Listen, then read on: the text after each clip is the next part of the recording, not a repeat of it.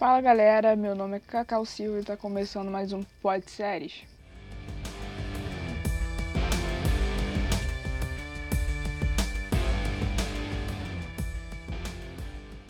No episódio de hoje a gente vai falar sobre The Lord Generation Kill. Quem estava aqui na semana passada viu que a gente falou sobre The Lord, a primeira parte, né, a primeira série, o início de tudo. E hoje a gente vai falar de Generation Kill, que é uma série derivada da série The Lord, que traz parte do elenco original e traz um elenco novo, né? A nova geração, a geração Q, que acredito que seja de queer. E com isso também traz novos questionamentos, novas vivências, novos aprendizados e, e é isso, é bem relevante para quem quer aprender um pouco mais e, e também muita representatividade para quem é da comunidade LGBT, da comunidade queer, né? Então eu vou ler a sinopse e daqui a pouco eu vou falar um pouco mais sobre elenco, fotografia, etc. Uma sinopse bem curta, a série diz que um grupo de velhos e novos amigos continuam suas vidas em Los Angeles. É a sinopse bem curta, que se eu não me engano eu peguei lá no site da Amazon Prime, né? E essa série inclusive está lá disponível, dublado e legendado, então quem tiver interesse de ver pode ir lá. E é basicamente isso mesmo. Essas pessoas que eram do elenco original, elas voltam para Los Angeles e cada uma agora com uma nova fase da sua vida, né? E também tem pessoas que são implementadas agora nesse, nessa nova fase da série.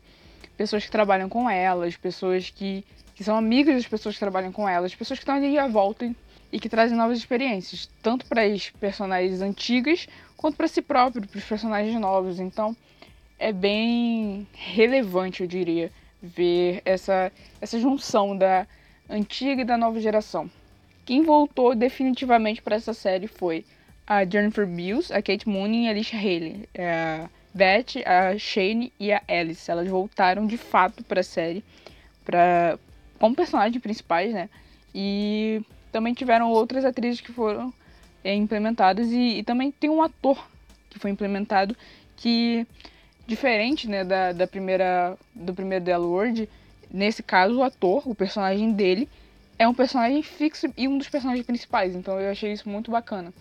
E, que é o Liu Shang, ele faz o Maika, e também tem umas outras pessoas, eu vou citar os nomes aqui, a Ariane Mandy, a Rosanne Zayas, a Jacqueline Toboni, que já fez outras séries na, na Netflix, que inclusive é uma ótima atriz, a Jamie Clayton, que fez Sense8, que é maravilhosa.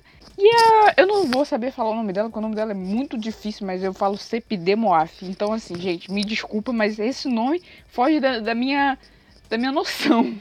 Sinceramente, eu fico um pouco confusa. Mas como vocês podem ver, é um elenco de peso, né? Um elenco sensacional.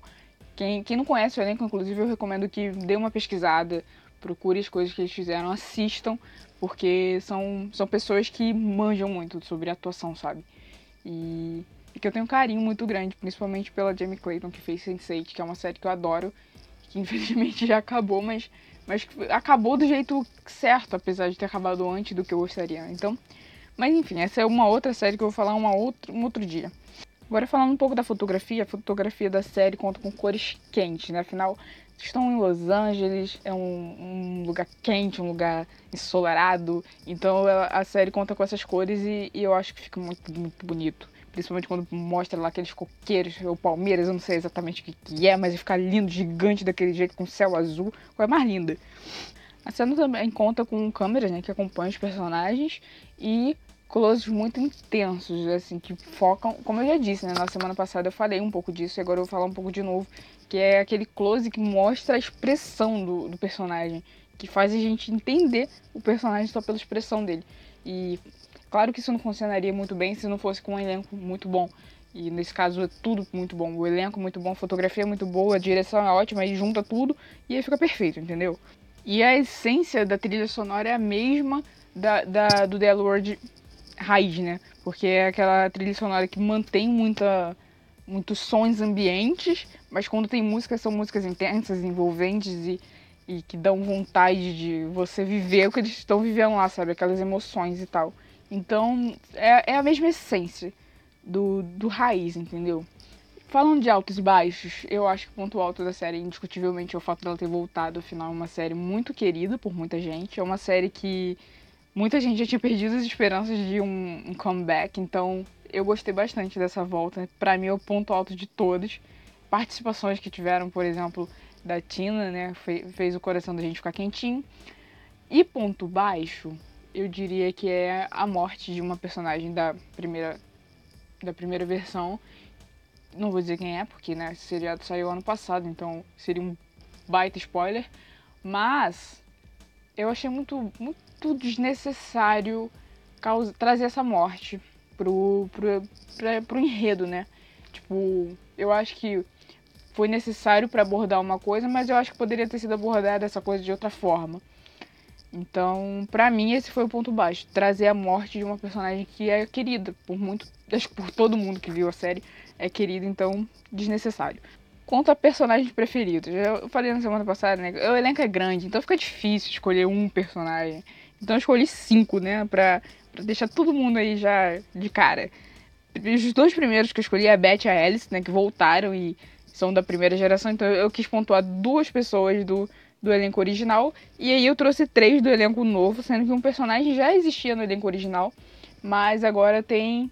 Fala, né? Porque antes era só um bebê, que é a Andy. Eu também gosto muito da Didi, que vai ser implementada lá na série.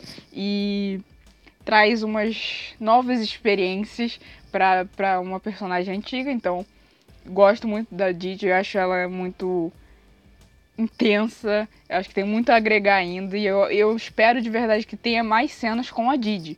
Por favor, não tirem ela do seriado.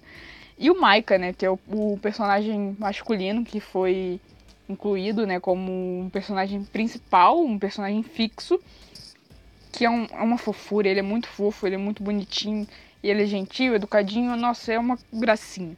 Episódio preferido, né? Eu escolhi o comeback da Tina, que é o sexto episódio da primeira temporada. E é um episódio muito intenso, é um episódio que acontecem várias coisas, que você fica apreensivo o tempo todo pelo que tá acontecendo com a Beth. E aí a Tina volta nesse episódio e é bem interessante. O episódio 5, que é o que precede esse, é também muito interessante, porque, enfim, é uma coisa conectada na outra. Mas o episódio de fato que a Tina volta é o 6, e aí a gente fica todo mundo empolgado com isso, então é o meu episódio preferido. E para finalizar, minha opinião final é que a série é maravilhosa. Ela traz questionamentos e pautas que são extremamente importantes no século XXI e que a gente não abordava até pouco tempo atrás.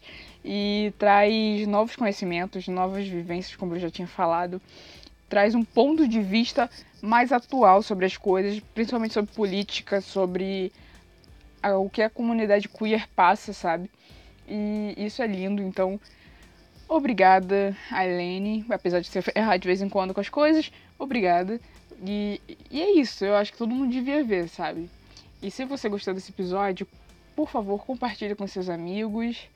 Se você quiser me conhecer, ver a minha cara, ver quem tá falando essas asneiras por aqui, é só me seguir no Instagram, arroba cacausilvaoficial, como tá escrito no título do episódio. E é isso, semana que vem tem o último episódio dessa primeira parte, e depois a gente vai voltar só em agosto, então eu quero te ver aqui de volta. E aquele abraço.